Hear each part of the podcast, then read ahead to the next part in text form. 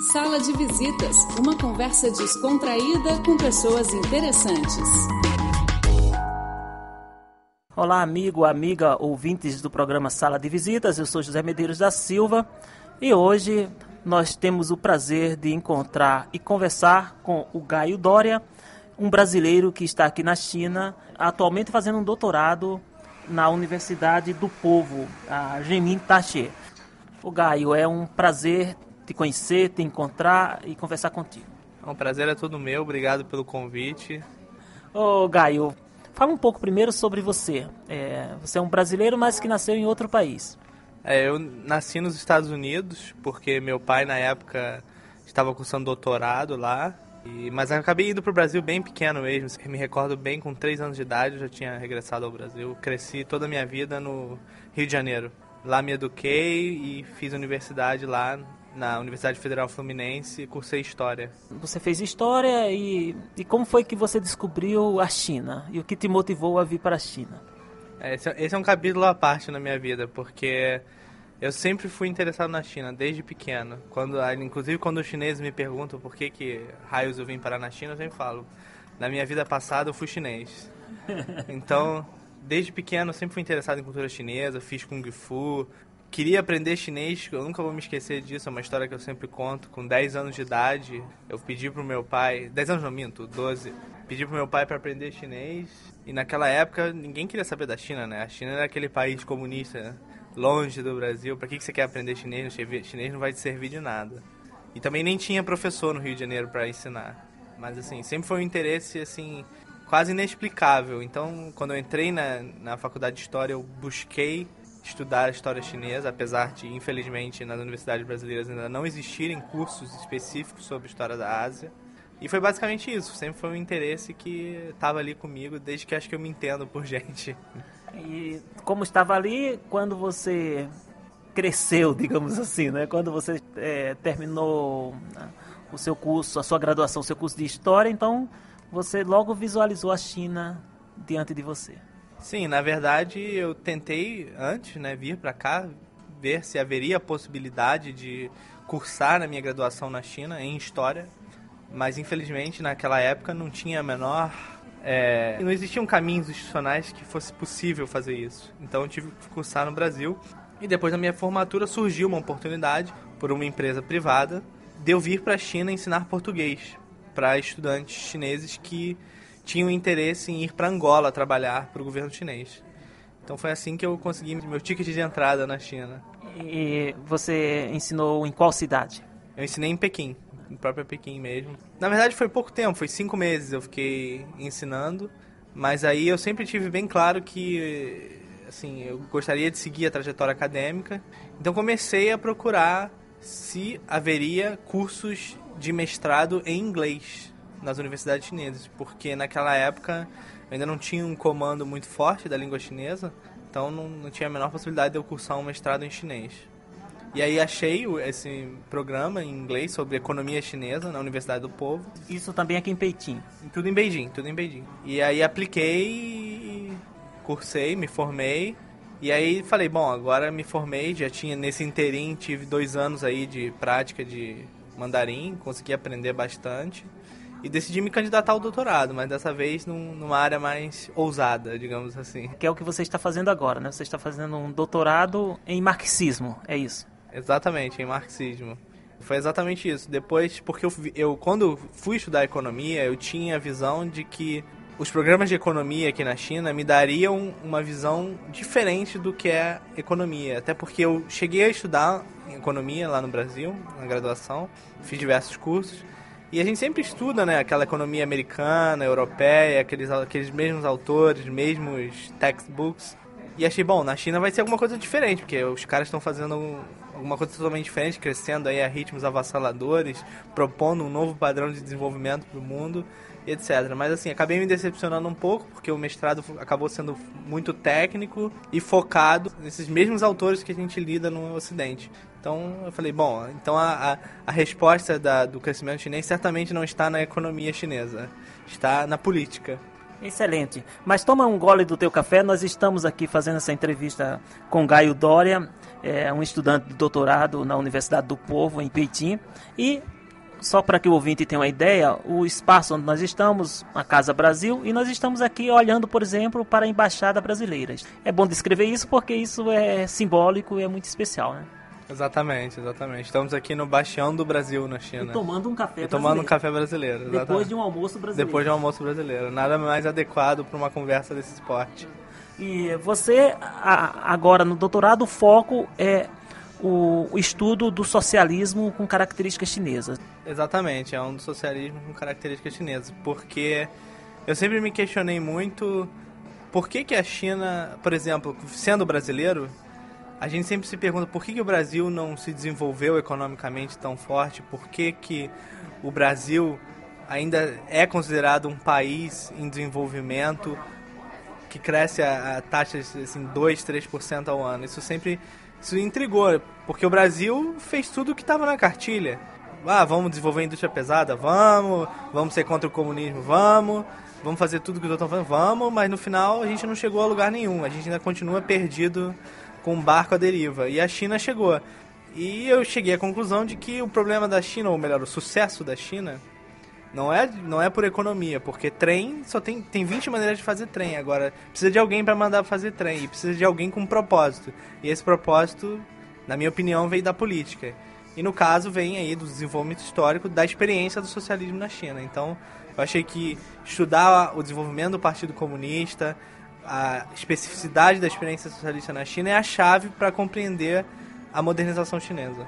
Mesmo porque devido à característica né, do política chinesa, as principais decisões, as, as linhas estruturantes que vão delinear o que vai ocorrer no plano econômico e social é tomada pela política, né? Exatamente. Enquanto no Ocidente a economia continua mandando na política, aqui eu acho que a gente pode afirmar que a política ainda manda na economia. O que é o correto, porque a economia é feita pelos homens e os homens são seres políticos e, portanto, a decisão do que fazer vem em primeiro lugar do ser humano. Ô Gaio, dentro da academia com seus professores, como é que eles olham assim para o Brasil? Olha, é, eles na verdade, o, como a gente já apontou, isso aí é notório, os chineses eles têm uma visão de longo prazo e sabem olhar a sua própria história. Então eles veem o Brasil de uma maneira muito amigável e lá dentro do departamento específico, no caso até meu orientador, ele já inclusive já falou, olha, eu tenho para mim que daqui a 20 anos o primeiro, se não o segundo maior parceiro da China vai ser o Brasil. O Brasil vai ser um dos países mais importantes do mundo. Então a gente precisa trabalhar no sentido de aumentar o entendimento mútuo entre esses dois países, que infelizmente ainda permanece muito a desejar. Então, por exemplo, a criação dos BRICS, onde a China joga um papel decisivo na articulação desse organismo, certamente tem esse olhar a longo prazo da China. Sim, a China não é boba. Ela, por exemplo, com questão aos BRICS, ela já está apontando aí para a criação do Banco dos BRICS, que seria uma forma de desarticular essa hegemonia euro-americana, né, das moedas, né, do dólar e do euro como reserva de valor, e para começar os países em, em desenvolvimento a comerciarem as suas próprias moedas e, no caso dela, de promover a internacionalização do renminbi. Ou seja, é um passo real naquela coisa que todo mundo gosta de falar, mas até agora pouco se faz, cooperação sul-sul. Uma cooperação que vá além da economia, que seja uma cooperação política e cultural. E aí, nesse, nesse esteio, acho que o Banco do BRICS vai acabar nascendo. Ô, ô, ô, Gaio, entrando em outros assuntos aqui de tua vivência em China, como foi o processo de adaptação com a China? Você está com a família, está com a esposa? Comparado com outras pessoas que eu tive a oportunidade de conhecer, meu processo foi bem tranquilo, porque... Você queria vir? Eu sempre quis vir, então assim, para mim, aqueles questionamentos tipo, puxa, é comida chinesa. Pô, eu acho a comida chinesa ótima. Adoro tofu, pata pequim. Eu vivo aqui muito feliz. Com relação aos, aos chineses, uma vez que você domina a língua, você tem uma entrada na sociedade, as pessoas te tratam bem, etc, são cordiais. Então, assim, eu nunca tive problema. Bom, assim, minha esposa é brasileira, veio do Brasil, né? Ela já pegou tudo mastigado, então também problema de adaptação não teve. Você tem viajado para algumas outras partes da China já? E quais as tuas impressões assim sobre essa China hoje? Olha, já viajei bastante já viajei para algumas cidades de médio porte, pequeno porte. É um país que você vê que está em, em pleno vapor aí no desenvolvimento, né? Claro que há evidentes contrastes regionais, né? de desenvolvimento, mas num, num, sentido geral você vê que as pessoas estão assim, trabalhando, construindo, se desenvolvendo e assim, vivendo a vida acho que de uma maneira até bem dinâmica. E tudo isso também combinado com aquela preservação que eu acho que acho bem interessante da cultura tradicional chinesa, que você vê bem aqui. Pequim é um grande retrato de como a modernidade e a tradição conseguem coexistir, né? Em que aspectos da civilização, do jeito chinês de ser que você que te toca muito? Olha, essa é uma pergunta, eu diria assim, difícil de responder no seguinte sentido. Ter, existem duas formas de se ver a China, né, na minha opinião. A primeira, que muitas pessoas gostam de adotar, é que a China é uma coisa única e só ela é assim e, portanto, assim, a gente pode aprender com ela, mas essa coisa única que está ali naquele pedestal, difícil de entender, enigmática. E a outra é que a China é um país como qualquer outro, porque no fundo nós todos somos seres humanos e, assim, temos objetivos comuns e partilhamos os sofrimentos comuns. E eu gosto de ir pela segunda. Então, assim, eu vejo que a maior lição da China não é, assim, a, a a história dela. Claro que isso tudo é muito bonito. A maior lição da China para o mundo é que um povo que por muito tempo de repente viveu num atraso, num arcaísmo, preso nas em instituições, incapaz de olhar para frente, conseguiu se levantar, escrever sua própria história, assumir uma própria direção e ir para frente. E, claro, arcar com todos os custos e benefícios dessas escolhas. Ô, ô, ô Gaio, você também tem trabalhado no sentido de organizar, digamos assim, ou reunir os estudantes, você junto com outros, para que os estudantes brasileiros aqui se percebam e possam atuar juntos para é, viver a China de uma forma melhor.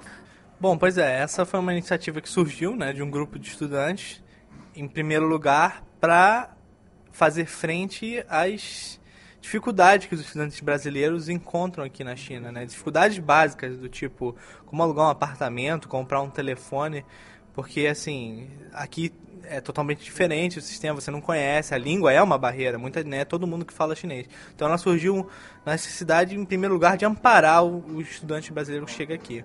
Em segundo lugar, também de colocar em contato pessoas que amanhã vão voltar ao Brasil ou vão estar aí pelo mundo fazendo essa ponte Brasil-China, independente do, de seja dentro de governo, empresa privada, o que for.